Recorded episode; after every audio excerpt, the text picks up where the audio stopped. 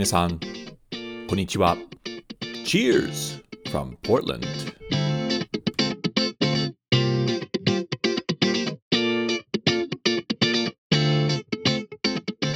皆さん、こんにちは。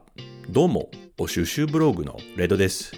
ポートランド、オレゴンのお酒シーンを紹介するおトックポッドキャストへウェルカムです。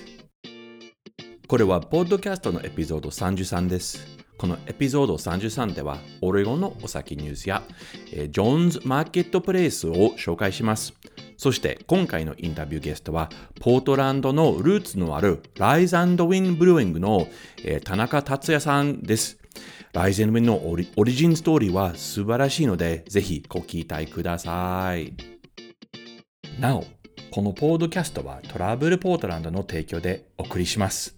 ポートランド観光にご関心のある方、ぜひ www.travelportland.jp へどうぞ。トラブルポートランドの皆さん、ありがとうございます。今からは僕の一番の好きなセグメントのドリンクタイムです。えー、今日のお酒はあのメイブルアリーブレイクサイドのヘイジ IPA、えーと、What Rough Beast です。このビールは久しぶり。乾杯じゃあ、そろそろエピソード33を始めましょう。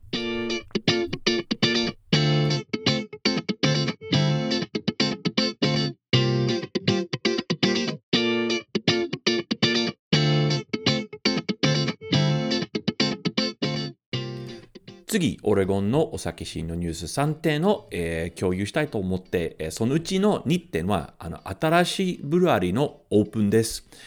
あの、第1件は、え Fracture Brewing です。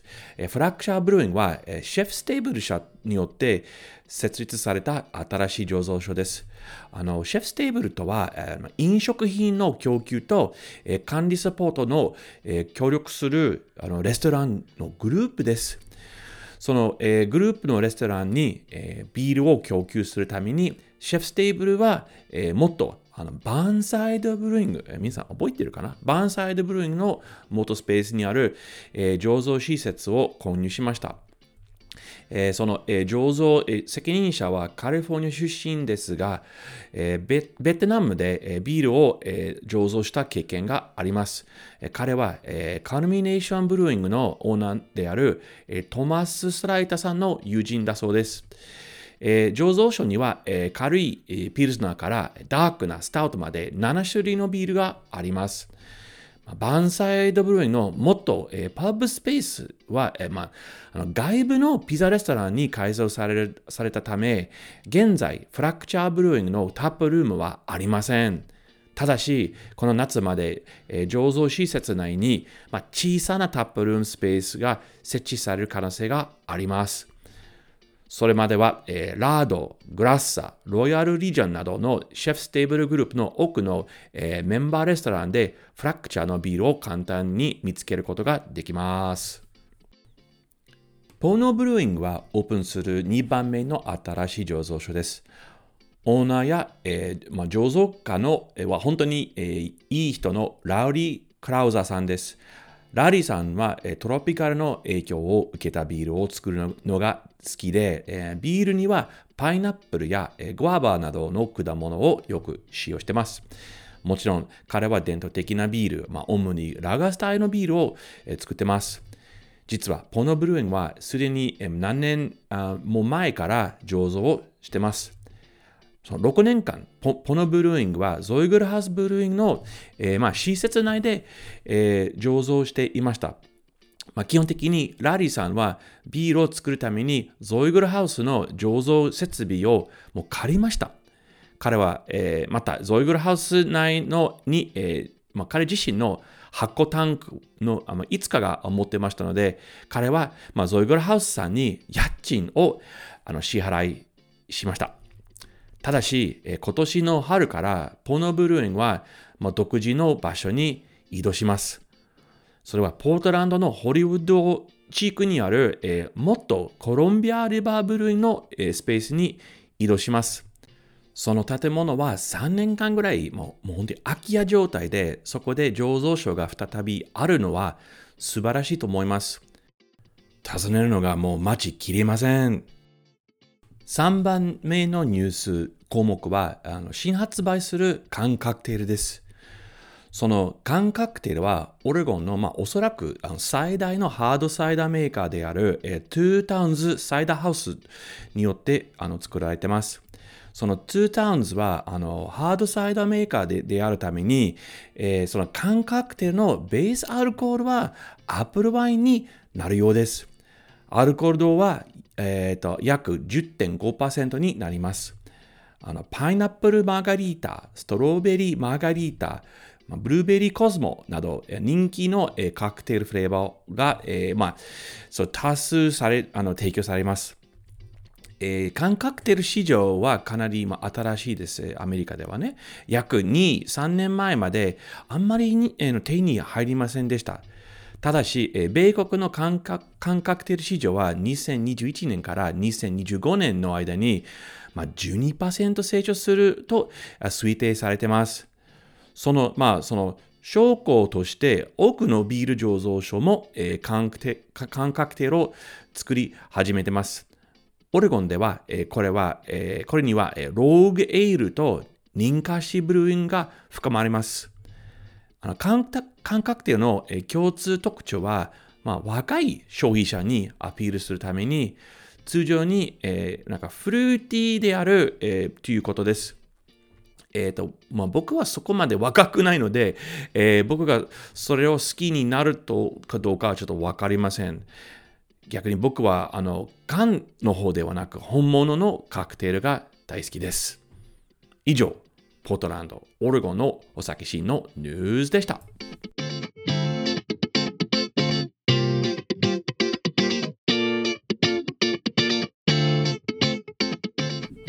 次のセグメントはオレゴンの飲食店紹介コーナーです。今回、ポートランドの素晴らしい酒屋を紹介したいと思います。その酒屋はジョーンズマーケットプレイスと呼ばれ、ポートランドに2カ所があります。あの、どちらの場所もダウンタウンから遠くあの離れているので、えー、日本のクラフトビールファンはジョーンズマーケットプレイスを、まあ、そんなにご存じないと思います。まあ、逆に、えー、日本のファンたちはもしかしてベルモントステーションをよくしてると思います。えっ、と、最新のジョーンズ店は、えポートランドのサウスイースト地区にあります。ジョーンズマーケットプレイスを説明するには、なんかベストな、まあ、フレーズは、まあ何、クラフトビールのスーパーマーケットでしょう。えー、お店はあの日本のスーパーマーケットくらいの大きさで、でまあ多分少しより大きいかもしれません。えそして、えスーパー、スーパーマーケットのようにたくさんの商品の通路があります。何千ものもう異なるビールが販売されています。僕は初めて、え訪ねた時、ま 頭は爆発しそうでした。えー、オレゴンのビール、えー、他の州のビール、そしてもちろん他の国のビールのお揃いはあります。このお店は、えー、ポートランドで最も、えー、幅広い種類のビールを販売しています。珍しいビールを探す場合は、まあ、ポートランドで見つける、まあ、可能性がもともと高いのは、まあ、間違いなくこのジョーンズマーケットプレイスです。店内にはあの生ビールが楽しめるバーもあります。えーと、そしてお店の、まあ、隣にたくさんの食べ物を提供する、えーと、多くのフードカート、あの屋台ですね、があります。もちろん、ジョーンズマーケットプレイスからフードカートエリアにビールの持ち込みができます。その、あの、ダイニング、その、フードカートのダイニングエリアに面した、えー、生ビール、生ビールウィンドウも あります。あの、本当に素晴らしい場所です。僕は、えー、あそこの、あの、訪問を強くお勧めします。買い物のため、もう何時間を過ごすのはもう簡単です。以上、飲食店紹介コーナーでした。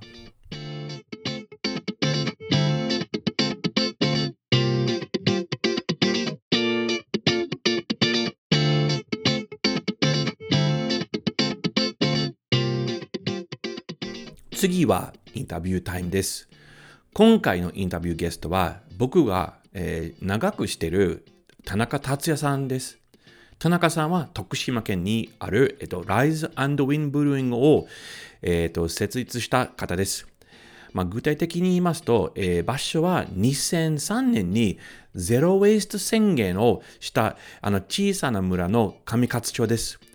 ライゼンドウィンのオリジンは、まあ、結構ユニークなストーリーです。そして本当に面白いのは、そのストーリーのポートランドルーツもあります。すごいね。あの、多くの日本のクラフトビールファンたちは、ちょっと有名になったライゼンドウィンを、まあ、少ししてるともきかもしれませんと思いますが、えー今回の田中さんのインタビューインタビューによって、えーその醸造所について何か新しいことを学べるのは100%確率です。じゃ、田中さん、えーウェルカムです。本当にお久しぶりですね。久しぶりですね。うんなんか、えーちょっと話したんだけど、もう 3, え？3年前、あの、フッド富士の、えっ、と、うん、そう4年近くなるよね。すごいよね、本当に。もう。ね、あの、その時、えーこもう、こうなると全然思わなかったな。僕だって、もみんなパンデミックの経験は全くなかったし、これは想像できなかったな。うんねうん。え、今、え、田中さん、今どこ？ちなみに。今、上勝です。神勝？あ、じゃあ、ちょうどいいタイミングね。神勝徳島県。あ、じゃあ、えー、初めにね、たあの田中さんに、あの、えーまず、えー自己紹介、あの、本当に個人の方、自分の育ちとか、出身地とか、その、えーその紹介お願いできますでしょうか？わかりました。えー田中達也と申します。えっ、と、現在、私はもう52歳です。徳島県徳島市の出身で、えー今はあの徳島市の方でもともとあの会社をやってうん。まあというか、まあ、今もやってます。え、え、ということだから、田中さん、すあの生まれ育ちはずずっと徳島？そうです、徳島市ですね。まあ、あ若い頃はあちこち、あの出たりはしてましたけど、ああのだ徳島で活動してます。あ。うん。で、あの、まあ、後で、あの、ライゼンウィンというの醸造所の話をしたいんですけど、えーっと、え、まあ、ライゼンウィンを、えー立ち上がる前に、いろんな、他の仕事をいろいろやりましたね、田中さん。したね。え何をしたんですか？もともと私はあの最初はですね、若い頃はあの、えっと、古着のバイヤーをやってまして、なんえ、何の場合や古着。古着、あ、そうか。はい、ふ古着？う アメリカの？そう。だあえ、どこ行ったんですか？アメリカ？あそうあの海外行って買ったんですか？古着。海外に、うん、行って買い付けに行ってました。まあ、本当、あのー西海岸ももちろん行くし、主には東海岸の方も行ってましたね。え、それ、それと、ちょっと待って、その当時一番人気っていうか、一番高く売れたものは何だった？あーもう今でも覚えてるのは、まあ、古着じゃないけど、エアマックス90。何それ？なのか何それ？かエアマックス、ナイキの。あ、ナイあ、ナイキか。うん。おおこれがすごく人気がもう、あの、あれ、ね。ああのでエアマックス狩りっていうのが当時、入ってたら、取られる。あでも今でもナイキってね、あのいいいい値段で売れますね。そうね、ヴィンテージのとかね。ねすごいな。わかんない。の、あの、いや新作であれだけの値段、えっ、と、当時、アメリカで150ドルとかで、その当時で。うわストロッカーとか、あ、うんうんね あの大量に買うんだけど、え？150ドルで買って、地方都市のあの徳島で7万円ぐらいで いい商売。いいな。え？あれ、あれ、あのあの仕事何何年間ぐらいやってたんですか？5年ぐらいやってました。?5 年。じゃあ、そのその後の仕事は何でした？その後は、えっと、実は、まあ、そのと途中もいろいろやってるんだけど、まあ、あのーえっと、微生物検査の仕事をしていあ、てはい。はい。うんあのはい食品衛生とか、フードセーフティはい。ーのための、まあ、検査とか分析をするあのバイオラボラトリーを今もやってます。で、全然違う業界じゃないですか、古着の。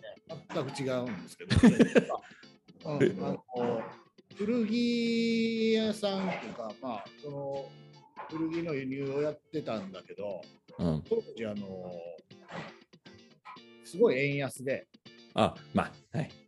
うん、1ドル80円ぐらいだったかな。あ、その時ね。はい。はい。だからちょっとなかなか高かったね。そうで、5年ぐらいしたときに、どんどん円があの今度、ね、相場が悪くなっちゃって、やめるときに140円ぐらいになってたから、ああね。はい。為ね。為替大きいね。輸入の仕事だったら。うん。一緒の同じことやってても全然儲からないっていうのねがあって、うんあこれはダメだっていうので、いろいろ別のことを探してたときに、ちょうど日本であの O157 っていう、えー食中毒。うん。まあ、今の、まあ、この COVID ほどの,、ね、あのことではないんだけど、あ日本全国でこのあの食中毒がすごく流行って、あー、そういうことね。だから仕事、ああ、スイッチしたんでだ。そっちの方に、まあ、あの携わるチャンスがあって、うん。それが今までずっと、やってるね。おはい、おうで、あの、今日ちょっとお話ししたいのは、えっ、と、まあ、あの、ライゼンドウィンの、はいえーまあ、醸造所の、まあ、事業。で、まあ、その、そのストーリーを始まる前に、まずそ皆さんにライゼンウィンのことを、今のライゼンウィン、どういう会社、どういうビールを作る、えーどこで作るような説明もあのお願いできますでしょうか？えーっと、ライズウィン・ブルーイング・カンパニーっていうのを、えーまあ、徳島の上勝町っていうところで、えーうん2015年に、えー立ち上げました。はい。はい。上勝町っていうのは、まあ、徳島県の中でもあのすごいもう山の中にある地域で、うん。うん川の本当に始まりがあるような町です。いや、本当にききれいな街です。僕、一回ね、行ったことありますね。うん。うんまあ、自然豊かで、だけどやっぱり、まあ、あの人口がどんどん今減ってっちゃってるんですよね。でこの町の人口は今もう1500人ぐらいしかいなくて、1500人。うん、はい。はい。であのー2011年にこの町の町長さんからうん。町おこしを手伝ってほしいっていうふうに相談があって、えーここに、まあ、行くことになったんだけど、うん。まあ、あのすもちろんすごい自然は豊かだし景色は綺麗だし空気は本当に綺麗だしうん。いいとこなんですけど町おこしするための、ね、どうすればうん、もう本当何もない町、ね。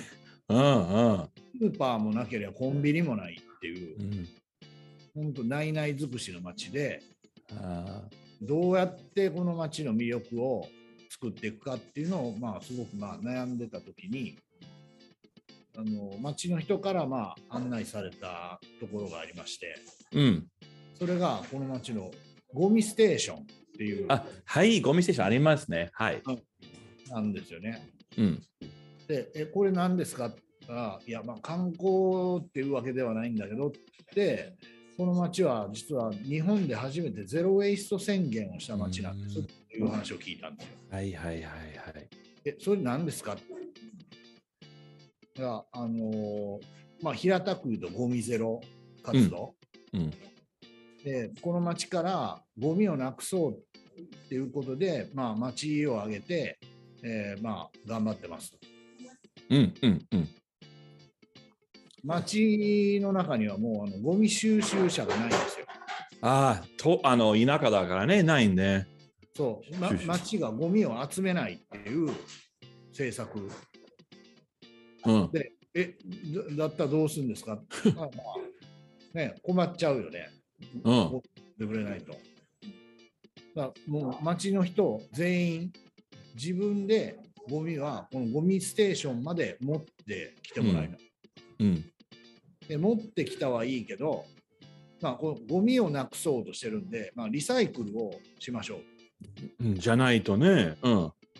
でただあのゴミを持ってきてゴミにして燃やしちゃうんじゃなくてきちんと分別をして分別ね。はい、うんはいはい。あのマテリアルとしてリサイクルするうんというのをや,、やろうっていうことでその分別を細かくしていくんだけど今分別数が45分別 のなんかそのカテゴリーみたいなそうそうそ分別。うまあ紙とかうん鉄とかあー覚えてる。はいはいはい。銀とかうん。にもう細かく分けるんだけど、まあ、紙は紙でも、まあ、普通のコピー用紙みたいなものから、うんそれも違うんだ。それも分あの紙内で分別する。うんすごい。うん牛乳パックみたいなものもああ、はいはいはい。違うしあのトイレットペペーパーの芯うんうん。違うしあ、別。で、すごいことね。そその分別。まあ、考えてしまうね。もうね、買い物するときに、あ、これもう分別しなきゃということね。うん、でここの町はリサイクル率が80%いや、素晴らしい。80%。へ日本ではだいたい普通の町で、まあ、20%ぐらいなんですよリサイクル。ああ、普通の4倍だ。うん、だからすごい多分もう日本でもあの屈指のリサイクルの街、ねなねトップでしょ？うんでも、でも田中さんね、その町おこしの、まあ、その、その町長さんのからのご依頼とか、その、はい。まあ、このあのゼロ、えーゼロ、ゼロウェイス宣言とか、のことはあったんだけど、それ、ビール醸造所とどういう関連？なぜビール醸造所として、あ を通じて町おこしをしたんですか？話が、ね、あまりにもこう飛びすぎて古着からなんで なんで検査からビールに、ね実はこのその、えっと、バイオの会社の方のうん。ちょっとあの記念行事をあのするパーティーをしようっていう話になってはい。でそこで、まあ、パーティーするんだけどなんかちょっと面白いことしたいねっていう話をみんなでしてた時にちょうどその日本であのオクトーバーフェスタ、あ、ありますね。はい。うん、あれをこう結構、まあ、イベントでやったあのやり始めてた頃でうん。ああいうの面白いからあれやってみたいねっていうのであみんなでじゃあなんか樽の生ビールを買ってきてあのーなんかソーセージと、あ。うんうん。ザワークラフトと生ビールで乾杯しようみたいなことでうん。でそれをまあイベント的にやろうかってなった時にあビールなんか自分たちで作れないかなっていうああ、それで、あの、生まれた、その、発想っていうか。バイオの会社なんであ自分たちでやってみようって言ってラボの中でビール作り始めたのが最初のきっかけ。あ。え、すか、作ったんですか？作った。え免許なしでしょ？ダメなんだけど作った。え、ちゃんとしたね、まあ、酵母とか、あの麦とか、ホップで、うん。ああれ、え、えっと、初めてのバッジは美味しかった？いうーん。いや嬉しさの方が いいの、わかる。うん、はいはいはい。あったんでだからだからそれでまあ作り作ろうっていうんで作ったんですけどではいはい。その時にちょうどあの、まあ、出張で東京とか行った時にあの最近なんかクラフトビールって言ってんなと思ってあ日本ではビールって言ってたよあ、ああね。じゃあ、この話をちなみに10何、13年ぐらいだった？そうそうだね、ああ、OK。あうん、なクラフトビールってなんだろうと思って。あでいろいろ調べてたらポートランドに行き着いたの。あ、それね。あ、で、で、ポートランドのことを、うん。初めて聞いたは、なぜなんか、まあ、誰かと話したんですか？なぜそのポートランドの認識？インターネットでクラフトビールのことを調べてた時にそれが出てきてポートランド、あうん、クラフトビールで世界中から人が集まってる。あ。全く意味が分からなくて。ポートランドって我々あの子供の時に学校で習ったのは工業都市でうん。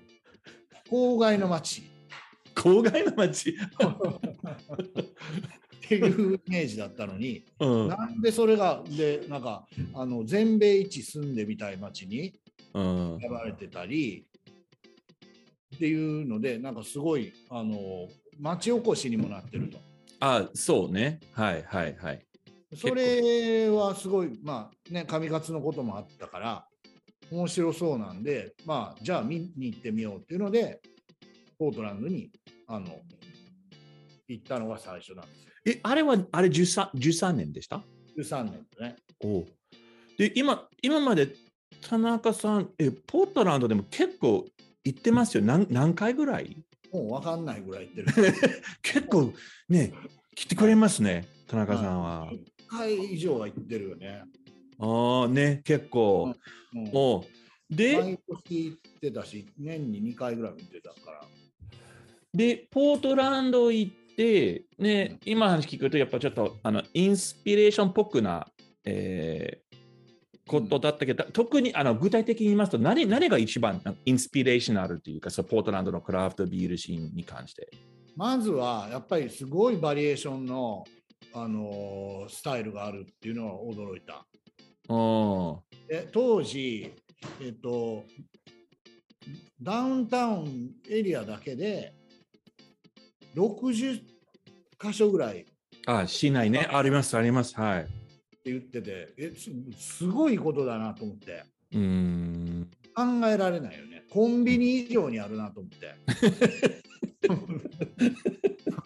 うんねそんなの、まあ、要はビジネスとしてどうやってんだろうっていうのがああね、はいはい。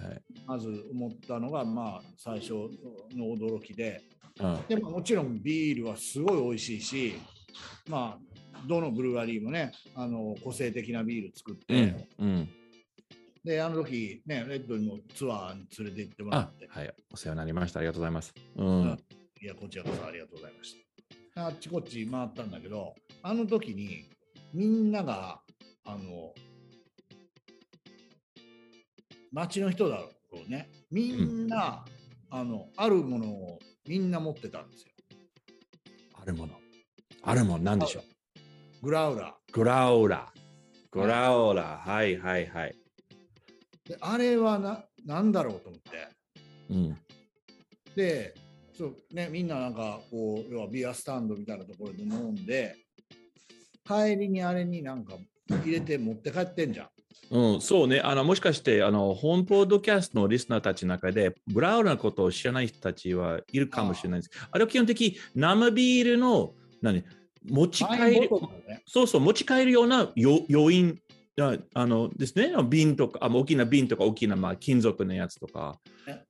うん、今はねあのステンレスのすごくいいのとか。そう、えっ、と、だいたい4パイントですよね。あの、まあ、結構、たくさん持って帰ります。うん。うん。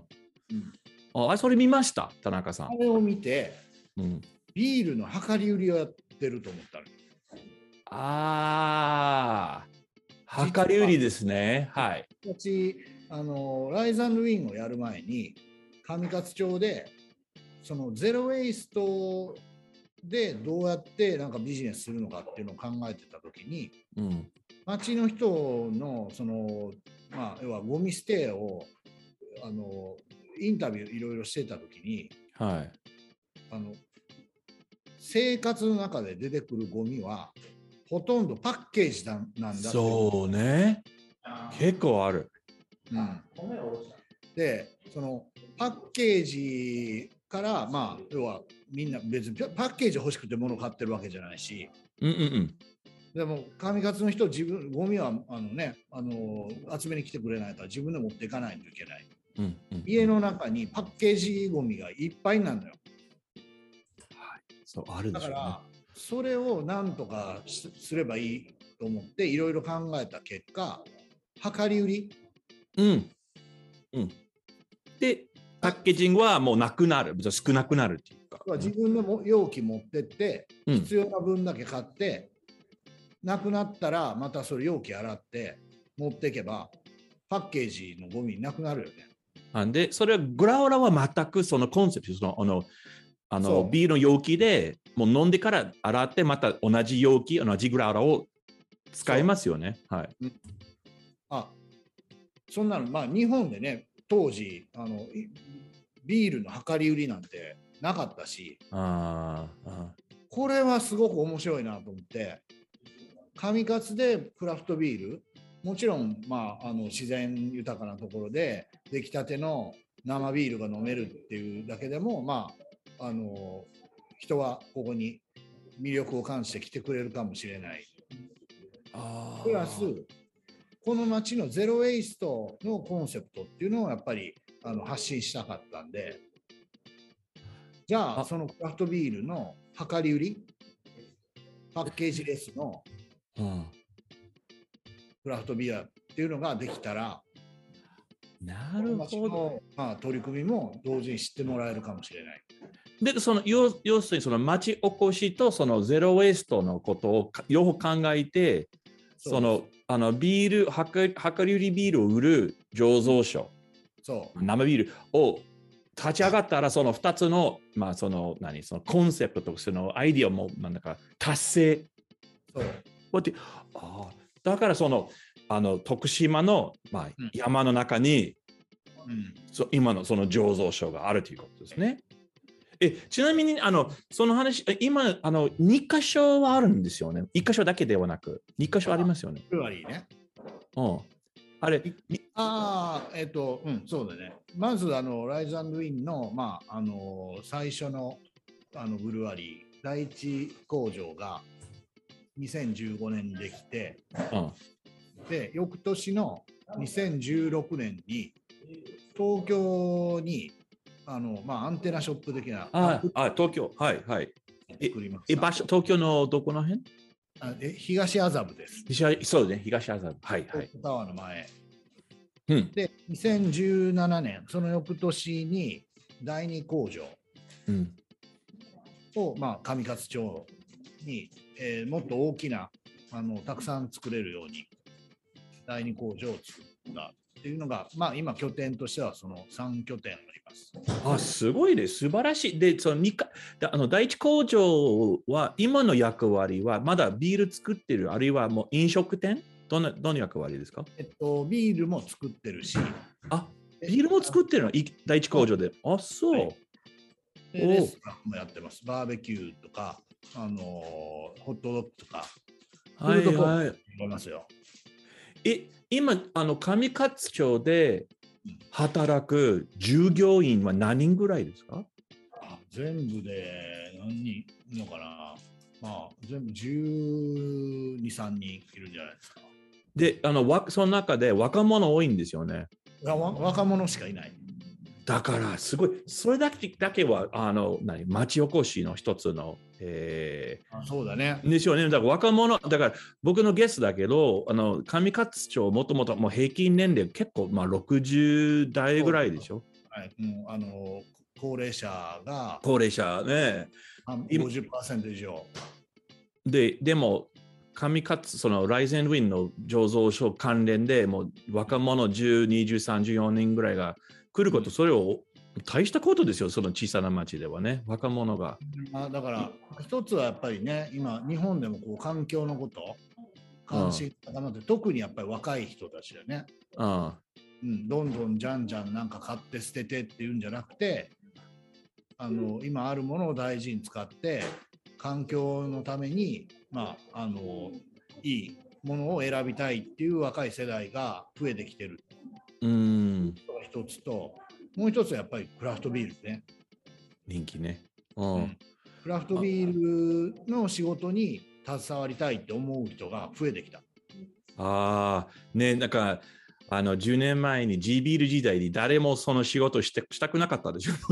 全く、ね、おー実はあのオレゴンねポートランドい行くときにいつもあのポートランドの空港のあの入国審査ではい。いろいろ聞かれるじゃん何しあ、もちろん。はいはい。であの富士トゥフットの時かないや今回ちょっとビールのこうこういうコラボレーションのイベントで来ましたって言ったら「えビール作ってんの?」とかって聞かれ始めて うん「どんなビール作ってんの?」とかって税関の職員ようんうん。ね。うんずーっとビールの話してくるみんな好きやね。おー。俺だけかと思ったらうちのスタッフもみんな止められて他のところに。俺 IPA が好きなんだけどどこのがあの好きとかって。えー、もうえここで行くよとかって。じゃああの田中さん、そのほら、あの10何、10初め13年ぐらいか、ああ長女さんにあの町おこしの、えー依頼をご依頼を受けまして、ああれはどう進んもうできました？えっといやまあまだまだこれからこれから？うん。うん。まあでも一つのあのーまあ結果としてはい。えっとそのライザンウィンができるまでうん。にこの町にまああの観光とか視察とかで来る人の数っていうのがだいたい年間2000人から2500人ぐらいだったの。はい。それが今うちのブルワリーだけで年間1万人ぐらい来てます。おあじゃあ、でもだから町おこしはある意味で、いまあ、成功してますよね。1万人ブルアリだけで。ブルワリーだけで。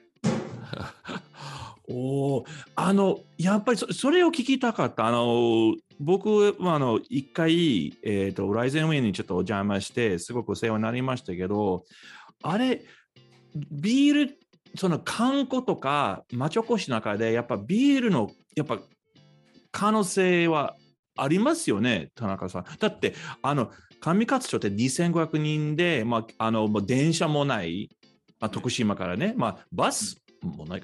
なのに、1万人は醸造所いて、やっぱ、やっぱ、やっぱビール、やっぱ力、やっぱありますよね。そうですね。やっぱり、あのクラフトビールってやっぱりあの2015年当時はまだまだ日本でもそんなポピュラーだうん。ったんだけど、少しずつやっぱりあのクラフトビールに対するこうイメージが日本の中でも変わってきて、うん、特に多いのが女性。あ、そう。えー、今までビールってやっぱりなんか苦くてあ、あ、あ。苦手だって思ってた人がそのビールのイメージがもうガラッと変わっちゃったっていう人があ、それはそうね。それ本当そうです。でえ、なおかつやっぱりこういう環境のいいところでその出来たての生ビール。飲めるていうのになんかこう魅力を感じてくれる人が、あのー増えてきたのかなと思うんですけど、まあ、だからそういう意味では、まあ、もちろん他のねワインとか、あの日本酒も、まあ、あの美味しいしいいと思うんですけどやっぱりもっとなんかこうクラフトビールでカジュアルで、そうね。気軽にこう楽しめるはい。はい。はい。けどなんかちょっと新しくてあの面白い。やっぱその辺がワインとかウイスキーとかになってくるとちょっと難しい。難しいですね。ううんんえじゃあ田中さんつまりあのライゼンウィンは上勝町でそのライゼンウィンの醸造所はなければその若い女性たちはやっぱり行かないんでしょ？あああまり。来ないね。来ない。だからいや素晴らしいそれは。1万人わびっくり。わあそうか。もう本当にえじゃあで田中さんも今でもあのしょっちゅうあの上勝町行くんですか？あしょっちゅういますよ。あーじゃあ、あの、あの、これからの話なんですけど、これからまあもう1年先まで、なんかそのライゼン・ウィンの、えー醸造所、ブルーイングの予定はなんかあの大きなプロジェクトとか、なんか事業とかありますか？えっとね、まあ、クラフトビールこうやって、まあ、だんだんだんだんこう、あのーまあポピュラーにはなりつつあるんだけど、うん。とはいえ、まだまだやっぱり、まだ分かりにくさっていうのはあると思うんですよね。あうん。うん、いろんな種類があって、はい。どれ選んだらいいか分からないとか、どれが自分に合ってるか分からないっていう人、まあ、そのまだビギナーの人、うん。まだまだたくさんいて、うん。こういうあのまだクラフトビールの美味しさとか魅力にこうき気づけてない人はいに向けてどうやったら、まあ、あの伝わるのかなっていうのを今考えてて。うん。であのクラフトビールからじゃなくてうん。そのシーンに合わせたそのクラフトビール作りができないかなと思ってます。シーンテイスティングっていうこと？そう。例えば今日本では、まあ、あのキャンプとかはグランピングがすごく人気がいはい。はいの例えばキャンプの時に飲むビール、ああそういうこと。うん、アウトドアで飲むビールとか海に行った時に飲むビールとかサウナの時に飲むビール。というかその場面に合うようなビール？そう。選び方の提案、はいはいはい。うん、でそれをこれからなんか考えて作るかもしれないということ？そうですね。今今年夏には上勝の山にサウナを作ります。おおいいですね。え？これのマウンテンビューを見ながら、ああ整最はい。いやでそれでやっぱもうビールしかないね。そしたらのもうん、そうもそう。のサウナから出てすぐねビールだね。あ最高。もうもうすぐ寝てしまう。う嬉しいね。いいいいいい睡眠できできそう。はい、あいやーそれはあ今年の夏からうん。サウナ、あれはえ醸造所の近くに位置する？です。はい。もう歩いて5、6分のところに。おおいいよいいね。で、はい、あの、えー上勝町に、えー宿ありますよ。民宿とかホテルとかありますよね。あります。あだから泊まる場所あるんだっけね、はい。まあ大事ね。のブルワリーのあの庭にもローリングルームっていうのがあって、キャンプキャンピングカーを改装して、あそう。1日1組限定の、まあ、ホテル。あいいですね。えー、あなんかいいいインスタ映えになりそう。もうもうすでになってる。すごいな。えー、じゃあ田中さん、すごい予定で今年そしたな。やっぱ、あの、いつも考えた。あと、まあ、えっ、と、7月に富士とフッドもありますね。はい。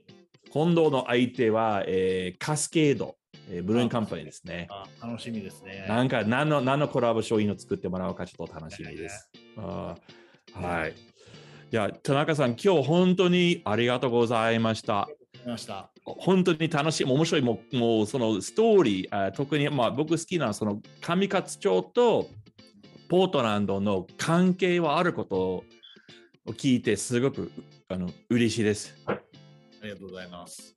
はい。じゃあ、これからもよろしくお願いします。また乾杯しましょうね。乾杯したいですね。はい。よろしくお願いします。はい、ありがとうございます。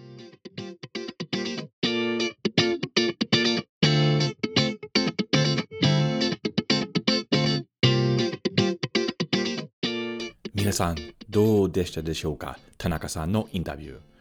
勉強になりましたでしょ？田中さん、また一緒に飲もうね。